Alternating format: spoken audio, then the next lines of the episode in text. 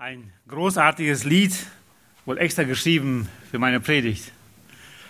Hatte ich fast so den Eindruck. Ein Wunder vor unseren Augen.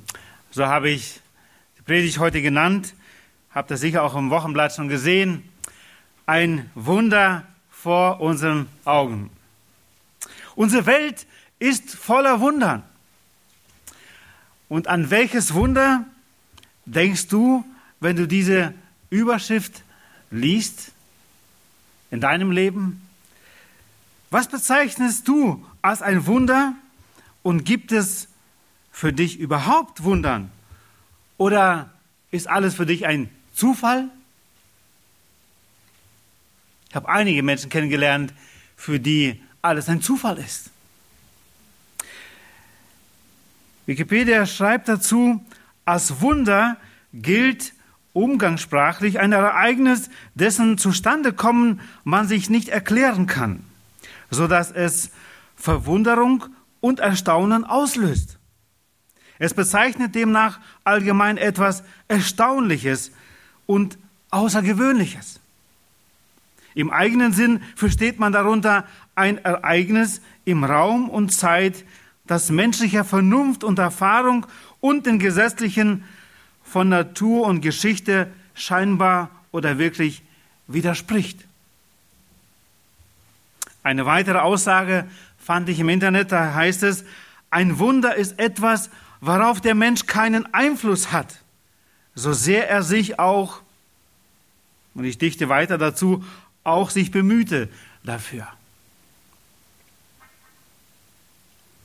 Die Predigtext finden wir im Psalm 118, wie gerade schon angesagt. Bevor ich aber zu den drei Versen konkret komme, in diesem Psalm 118, Verse 22 bis 24, wollte ich mit euch einige Worte zu diesem Psalm 118 noch sagen. Der Inhalt dieses Psalms lässt darauf schließen, dass Gott, der sein Volk wiederhergestellt hatte, über die Völker und ihre Anschläge triumphierte. Und wenn wir diese Worte von Anfang jetzt lesen, ab Vers 1, ich lese aus der Elberfelder Übersetzung, von daher könnte sein, dass es nicht ganz stimmt, was ihr auch seht, in einigen Worten vielleicht anders übersetzt. Preist den Herrn, denn er ist gut, denn seine Gnade währt ewig. Es sage Israel, ja, seine Gnade währt ewig. Es sage das Haus Aaron, ja, seine Gnade währt ewig. Es sagen, die den Herrn fürchten, ja, seine Gnade währt ewig. Aus der Bedrängnis rief ich zu Ja. Ja, antwortete mir in der Weite. Der Herr ist für mich. Ich werde mich nicht fürchten. Was könnte ein Mensch mir tun? Der Herr ist für mich unter denen, die mir helfen. Ich werde herabsehen auf meine Hasser. Es ist besser, sich bei dem Herrn zu bergen, als sich auf Menschen zu verlassen. Es ist besser, sich bei dem Herrn zu bergen, als sich auf Edle zu verlassen. Alle Nationen hatten mich umringt im Namen des Herrn. Ja, ich wehrte sie ab. Sie hatten mich umringt. Ja, mich eingeschlossen im Namen des Herrn. Ja, ich wehrte sie ab. Sie hatten mich umringt wie Bienen. Sie sind erloschen wie Dornenfeuer. Im Namen des Herrn. Ja, ich wehrte sie ab. Hart hat man mich gestoßen, um mich zu Fall zu bringen, aber der Herr hat mir geholfen. Meine Stärke und mein Gesang ist Ja er ist mir zur Rettung geworden. Klang von Jubel und Heil ist in den Zelten der Gerechten. Die Rechte des Herrn tut Gewaltiges. Die Rechte des Herrn ist erhoben. Die Rechte des Herrn tut Gewaltiges. Dieser Psalm wurde bei Festversammlungen gesungen. Unter anderem hatten die Menschen beim Einzug Jesu in Jerusalem Worte des Psalms auf ihren Lippen. Vers 26, den ich noch nicht gelesen habe, da heißt es, gesegnet sei, der da kommt im Namen des Herrn. Und Matthäus 21, Vers 9 lesen wir genau diese Worte. Es könnte auch sein, dass dieser Psalm auch beim Abendmahl, wo Jesus es einführte, wo er das erste Mal mit seinen Jüngern saß, ähm, also aß, im Obergemach gesungen wurde.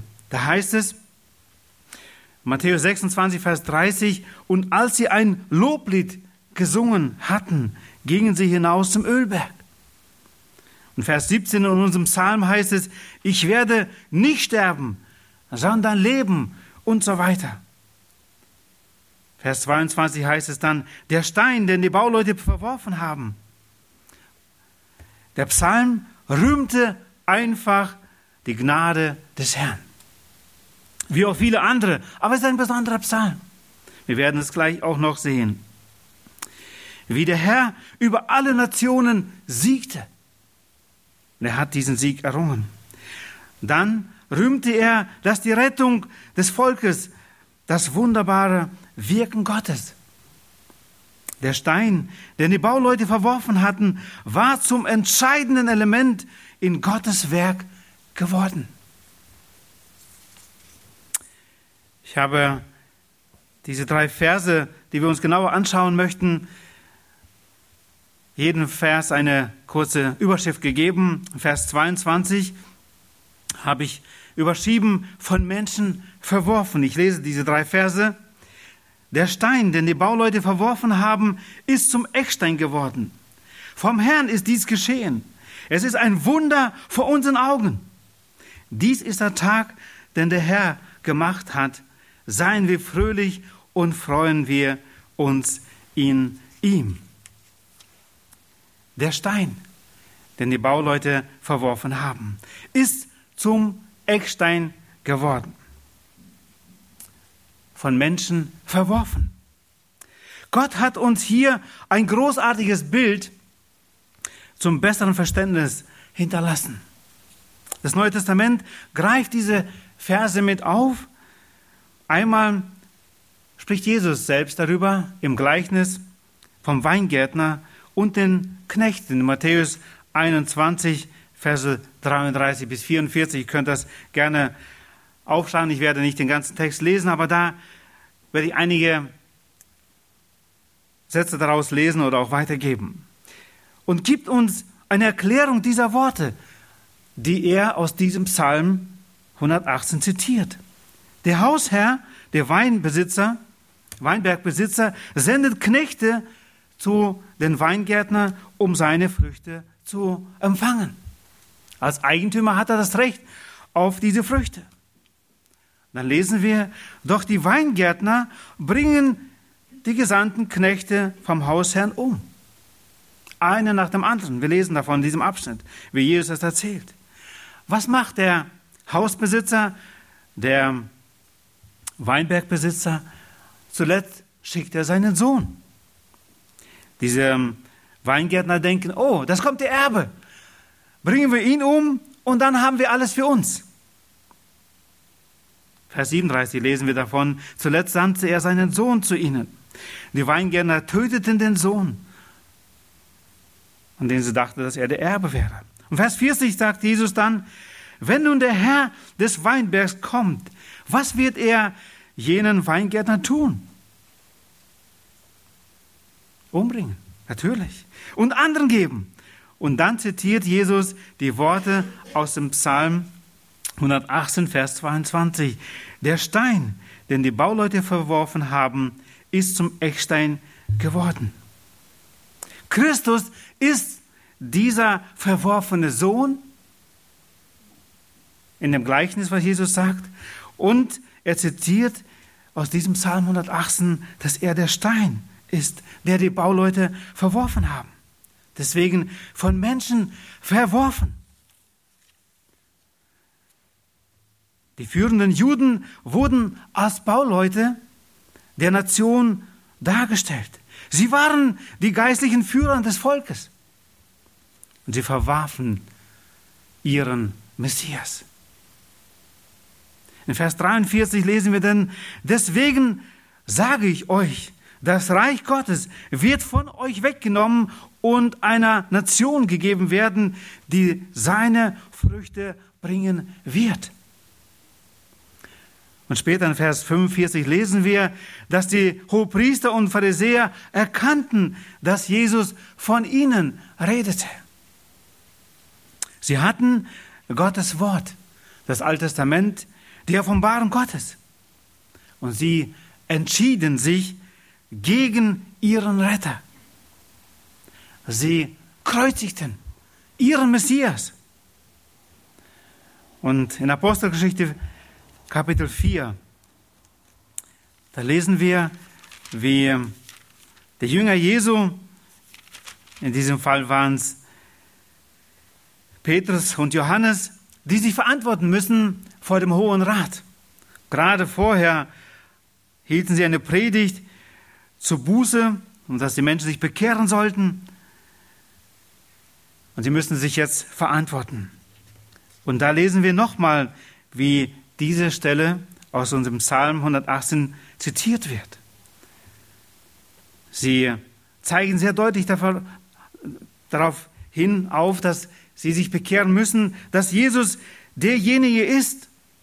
Und dann lesen wir, nachdem wirklich so viele Menschen auch zum Glauben kamen, wir lesen in Vers 4, dass es viele waren. Von denen, die das Wort gehört hatten, wurden gläubig und die Zahl der Männer kam auf etwa 5000.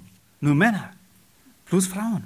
Und da heißt es dann ab Vers 8 im Kapitel 4 Apostelgeschichte, da sprach Petrus, wo sie gefragt haben wurden, in welcher Kraft ihr das tut, da sprach Petrus, erfüllt mit Heiligen Geist, zu ihnen, Oberste des Volkes und Älteste, wenn wir heute über die Wohltat an einem kranken Menschen verhört werden, wodurch dieser geheilt worden ist, so sei euch allen und dem ganzen Volk Israel kund im Namen Jesu Christi des Nazareas, den ihr gekreuzigt habt, den Gott auferweckt hat aus den Toten. In diesem Namen steht dieser gesund vor euch. Das ist der Stein, der von euch, den Bauleuten, von den Schriftgelehrten Pharisäern, von euch, den Bauleuten, verachtet, der zum Eckstein geworden ist. Und eine weitere Aussage, Vers 12. Und es ist in keinem anderen das Heil, denn auch kein anderer Name unter den Himmel ist den Menschen gegeben, in dem wir gerettet werden müssen. Er zeigt ihnen sehr deutlich auf, dass es wirklich der eine Baustein ist, den sie verworfen haben. Und sie müssen es erkennen.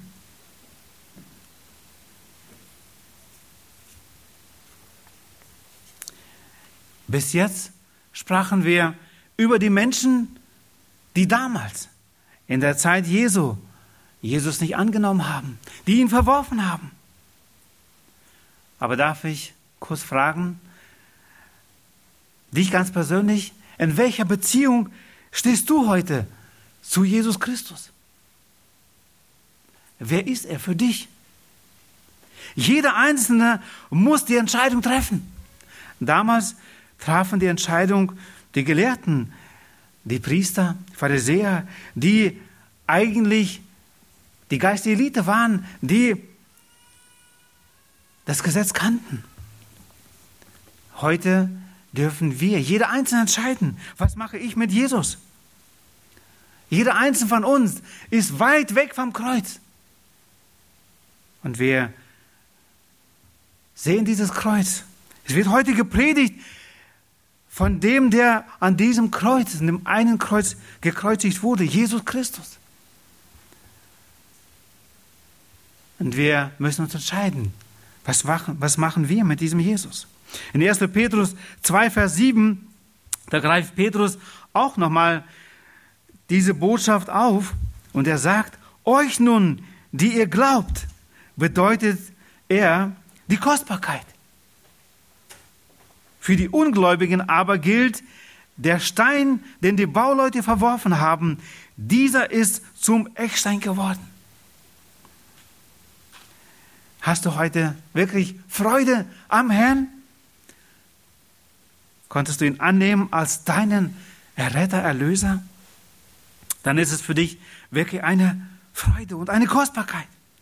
Für die Ungläubigen aber ist es der Stein, den die Bauleute verworfen haben.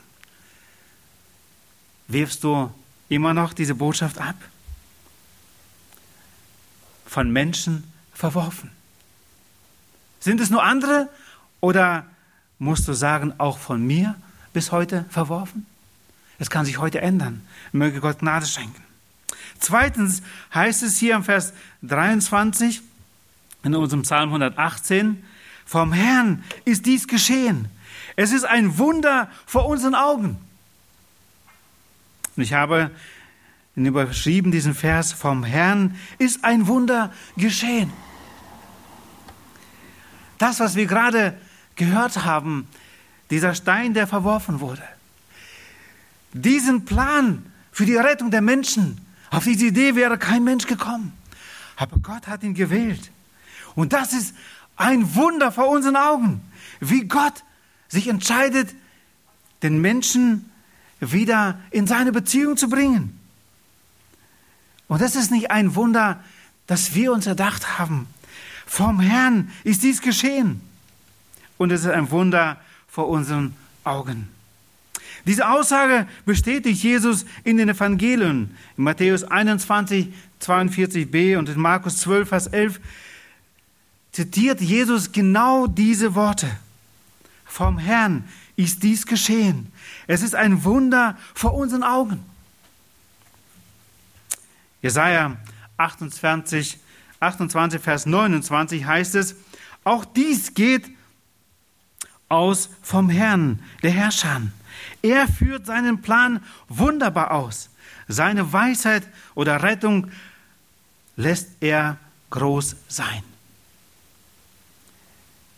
Da geht es nicht um diese Rettung. Da geht es nur um ein Ackerfeld. Aber auch selbst da musste das Volk Israel erkennen, dass Gott darüber steht. Nur sie waren nicht bereit, die geistliche Führung Gottes sich anzuvertrauen. Es ist wichtig, dass wir Gott erkennen hinter den Wundern, die wir sehen, dass wir ihn wirklich loben und preisen. Wir haben heute schon aus 1. Chronik einen Abschnitt gelesen, auch über die Wunder und Zeichen, die Gott tut. Viele Psalmen sind viele sind voll von den Wundern Gottes. Eine wohlbekannte Geschichte von Daniel möchte ich hier kurz zitieren und uns kurz anschauen. In Daniel 6 lesen wir davon, wie Gott wunderbar diesen Mann ja, durchgetragen hat und ihn geführt hat. Da heißt es in Vers 5, da suchten die Minister und die Satrapen einen Anklagegrund gegen Daniel. Aber sie konnten keinerlei Anklagegrund und nichts Schlechtes finden, weil er treu war. Gerade in seinem Dienst. Vers 8 lesen wir dann, wie sie, wie diese Männer dann auf eine Idee kamen, eine Verordnung wird erlassen. Sie haben es mit dem König besprochen. Was geschieht? Daniel betet weiter. Diese 30 Tage, wo kein Gott mehr angebetet werden sollte, auch kein Mensch angefleht werden sollte, außer den König. Ansonsten sollte dieser Mensch in die Löwengrube geworfen werden. Diese Männer haben extra diesen Plan gemacht. Sie dachten, sie wussten, sie werden nichts anderes finden gegen Daniel. Daniel sehen wir, dass er weiter betet. Er kniete dreimal am Tag nieder und pries seinen Gott, wie er es auch vorher getan hat. Und dann sehen wir, wie der König verzweifelt, dass dieser Erlass er doch ausführen muss. Er sucht ihn noch zu retten, aber er schafft es nicht. Er muss ihn in die Löwengrube werfen lassen. Aber selbst er als Ungläubiger hofft und sagt in Vers 28 in diesem Kapitel 6, er, der rettet und befreit und Zeichen und Wunder im Himmel und auf der Erde tut, er hat Daniel aus der Gewalt der Löwen errettet. Er muss es erkennen. Und so tut Gott viele, viele Wunder. Es gibt so viele Wunder in der Schöpfung. Es gibt so viele Filme heute schon, die auch diese Wunder groß machen, ohne den Schöpfer wirklich die Ehre zu geben. Aber sie staunen. Und wir wissen heute, es sind Wunder Gottes. Ein besonderes, eine besondere gnädige Führung Gottes in unserem Leben oder im Leben des Volkes Gottes. Und wir sehen diese Wunder noch und noch. Psalm 136, 4 heißt es, denn der große Wunder tut er allein. Psalm 72, 18 heißt es, gepriesen sei Gott, der Herr, der Gott Israels. Er tut Wunder, er allein. Ein junges Paar, das ich in einer guten Woche trauen werde, sogar will und wir leben, hat sich diesen Vers 23 als Trautext gewünscht. Als ich das erste Mal diesen Vers las, vom Herrn ist dies geschehen. Es ist ein Wunder vor unseren Augen. Ja, sie sind beide schon errettet, sind Kinder Gottes. Sicherlich war das auch eines der großen Wunder für sie. Für sie ist momentan auch dies ein Wunder, dass sie als zwei Menschen zusammenkommen und dass Gott ihnen die Ehe schenkt. Und sie sagen einfach, ein Wunder vor unseren Augen. Und es gibt viele, viele weitere Wunder, die wir betrachten heute. Ich möchte uns heute sagen,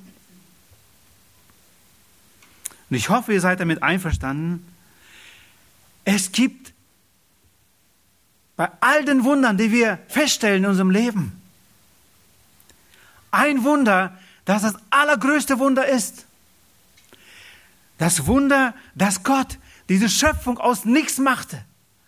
Etwas Großartiges, Wunderbares in dieser Welt ist ein großes Wunder. Aber es gibt noch ein größeres Wunder. Das ist das Wunder,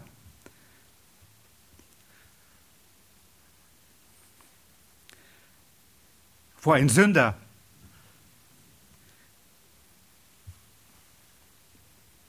der Tod in seinen Sünden ist ein Abfallhaufen, wie Gott aus diesem Sünder ein Kind Gottes macht und sie heilig nennt.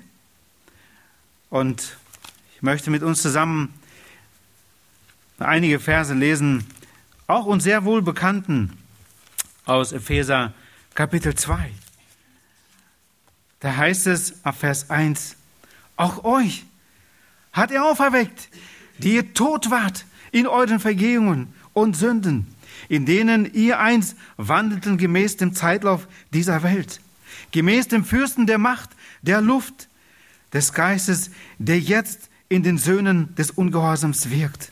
Unter diesen hatten auch wir einst alle unseren Verkehr in den Begierden unseres Fleisches, indem wir den Willen des Fleisches und der Gedanken taten und von Natur Kinder des Zorns waren, wie auch die anderen.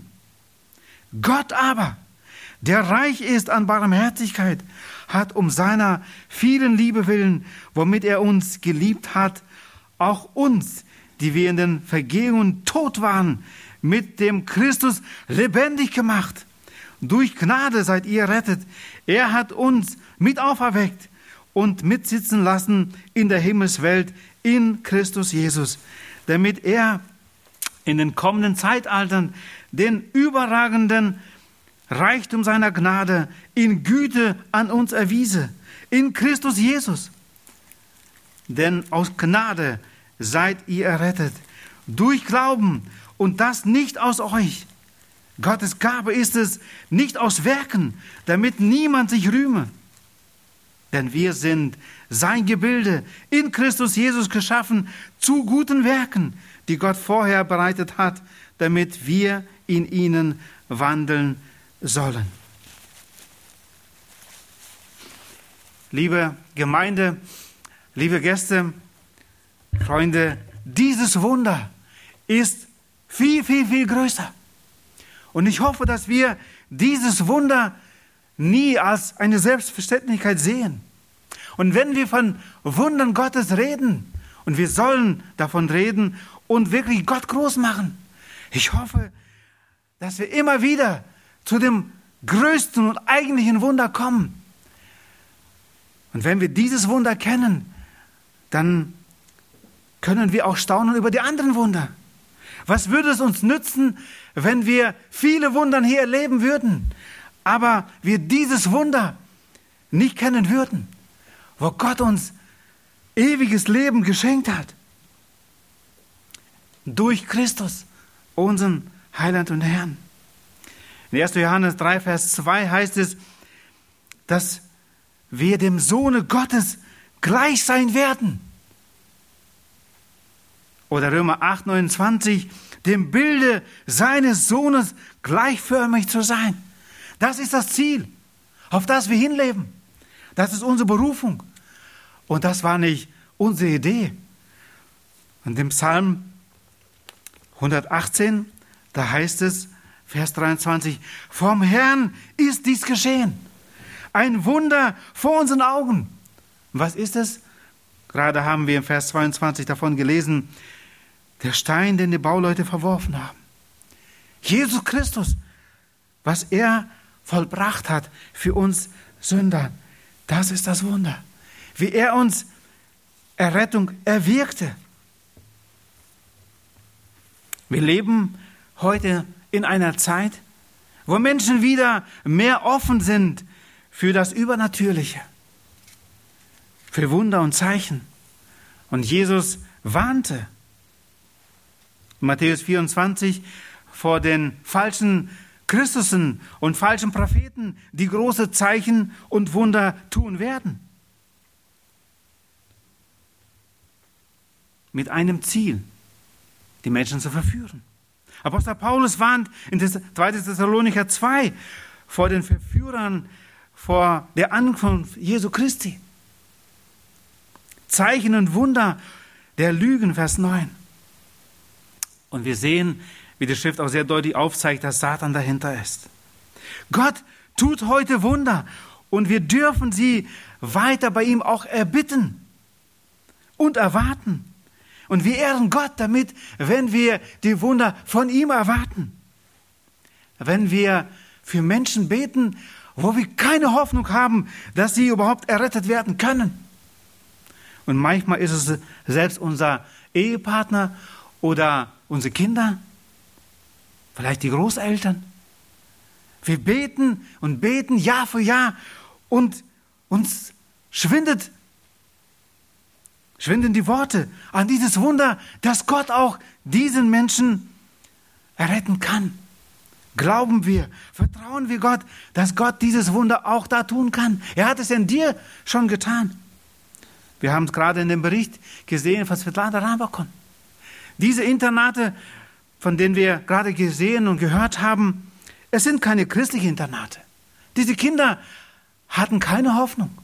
Selbst diese Erzieher aber Gott hat ein Wunder getan und hat die Türen dieser Internate geöffnet.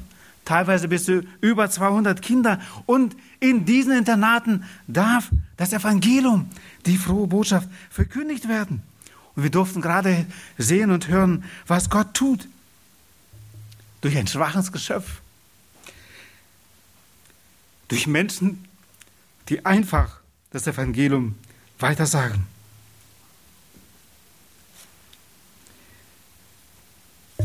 freuen wir uns über das Wunder Gottes. Und drittens, Vers 24, da heißt es, dies ist der Tag, den der Herr gemacht hat. Seien wir fröhlich und freuen wir uns in ihm. Natürlich ist jeder Tag, den Gott gemacht hat, ein besonderes Geschenk und wir dürfen uns darin freuen. Aber wenn man diesen Vers im Zusammenhang liest, der uns dieser Psalm gibt, dann ist es einmal Christus, der Stein, den die Bauleute verworfen haben. Dann ist es wirklich dieses große Wunder, was wir sehen dürfen vor unseren Augen, was von Gott kommt. Und wenn wir dann erkennen, dass Jesus Christus, der Retter, Heiland, einfach an diesem Tag der Erlösung, wo wir es erfahren durften im Glauben, als unseren Heiland und Retter kennenlernen durften, das, dann ist es ein besonderer Tag. 1. Timotheus 4, Vers 10 b heißt es, Jesus Christus, der ein Retter oder Heiland aller ist, besonders der Gläubigen. Erst da, wo wir diese Rettung annehmen, da wird es etwas Besonderes für uns. Erst durch die Annahme, durch den Glauben. In 1. Johannes 5, Vers 13 heißt es dann, dies habe ich euch geschrieben, damit ihr wisst, dass ihr ewiges Leben habt, die ihr an den Namen des Sohnes Gottes glaubt. Da, wo wir es im Glauben fassen können, dass Jesus, dieser Stein, den die Bauleute verworfen haben, unser Heiland und Retter geworden ist, da können wir nicht schweigen. Damit ihr wisst, dass ihr ewiges Leben habt. Und 1. Korinther 15, Vers 57, da heißt es in diesem Brief oder in diesem Kapitel, wo Paulus einfach über die großartige Auferstehung Christi berichtet, da sagt in Vers 57, Gott aber sei Dank, der uns den Sieg gibt durch unseren Herrn Jesus Christus. Wir sind nicht mehr auf der Seite des Verlierers, auch selbst wenn wir heute krank und schwach sind, wir sind auf der Seite des Siegers. Gott aber sei Dank, der uns den Sieg gibt durch unseren Herrn Jesus Christus. Und Kapitel 15, gerade auch im ersten Vers, da fängt Paulus ja an, über das Evangelium zu berichten, durch das ihr auch errettet worden seid oder errettet werden. Das ist das Evangelium, das gelesen wird und ist Heute sollen wir es tragen. Und wir dürfen es weitertragen. Jemand sagte letztens, das Evangelium, das heute die Menschen lesen, lesen sie nicht hier. Das lesen sie die wenigstens. Aber das ist das Evangelium auf zwei Beinen. Da, wo wir es leben. Möchte Gott uns doch Gnade schenken, dass wir dieses bewusst leben. Der Herr schenkte immer wieder Menschen Freude. Wenn wir einmal in Estra 6 lesen, Vers 16, wie das Volk damals sich freute über das Haus Gottes, das sie einweihen durften. Es war große Freude. Vers 22 heißt es, denn der Herr hatte sie froh gemacht. Es ist eine besondere Freude, wenn Gott uns Freude schenkt. Er hat sie damals froh gemacht, Sie durften das Haus Gottes einweihen. Sie durften wieder in Gemeinschaft mit Gott sein. In Nehemiah 6, Verse 15 und 16 lesen wir, wie die Mauer wiederhergestellt wurde in 52 Tagen. Und es war eine große Freude da. Das, was in 94 Jahren sie nicht geschafft haben, durften sie in 52 Tagen jetzt schaffen. Und wir lesen Vers 16. Und sie erkannten, gerade die Außenstehenden, dass dieses Werk von unserem Gott aus geschehen war. Philippa 4, Vers 4 heißt es, freut euch im Herrn alle Zeit. Wiederum will ich sagen, freut euch. Alle Freuden in dieser Welt vergehen. Es gibt nur eine Freude am Herrn, die alle Zeit, angefangen hier, aber in alle Zeit andauert. Sind wir begeistert von dieser Freude? Sehen das die Menschen um uns, dass wir diese Freude haben, die nicht vergeht? In diesen Tagen, wo viele Menschen große Freude am Fußball haben, merken die Menschen, dass wir eine größere Freude haben in Christus? Ich wünsche es mir so sehr. Jesaja 61, 10, da heißt es, freuen. Ja, freuen will ich mich in dem Herrn. Jubeln soll meine Seele in meinem Gott. Denn er hat mich bekleidet mit Kleidern des Heils. Den Manteln der Gerechtigkeit mir umgetan und so weiter. Wie großartig, dass wir diese Freude kennen dürfen. Dass wir staunen dürfen immer wieder über die Freude. Ich wünsche, dass wir auch in den nächsten Tagen, ob es das Stadtfest ist am Samstag, wo wir teilnehmen dürfen, ob es auf der Arbeit ist, in der Nachbarschaft, zu Hause, dass wir einfach nicht schweigen können von unserem Heiland, Jesus Christus. Ja, die meisten Menschen haben ihn verworfen, sie kennen ihn nicht, aber er lebt. Und die Botschaft von ihm, da wo wir sie hintragen, werden wir sehen, wie Gott neues Leben wirkt. In der ersten Zeit, wo wir hier unterwegs waren, die frohe Botschaft, das Evangelium weiterzusagen, einer der ersten war Eduard Stepanken. Er durfte dieses Evangelium dann weitersagen. Und ich weiß noch, wie heute, wer einem jungen Mann das Evangelium erklärte, wie er es im Glauben aufnahm. Und Eduard kam zu mir hergelaufen, sprang mir auf die Schulter, umarmte mich und meinte, ich glaube, ich freue mich momentan mehr als er, der gerade errettet wurde. Er wusste, was für Freude. Dieser Mann wurde befreit von der Sünde. Was für eine Freude das ist. Erod lebte schon eine Zeit lang in dieser Errettung. Ich wünsche mir, dass wir uns wirklich freuen können über Menschen, wenn sie errettet werden. Dass zudem der Himmel neue Lieder singt, für jeden Einzelnen, dass auch wir wirklich Freude empfinden. Lasst uns diese Freude weitergeben. Ein Wunder vor unseren Augen. Erzählen wir davon weiter. Schweigen wir nicht, solange der Herr uns Zeit schenkt. Amen.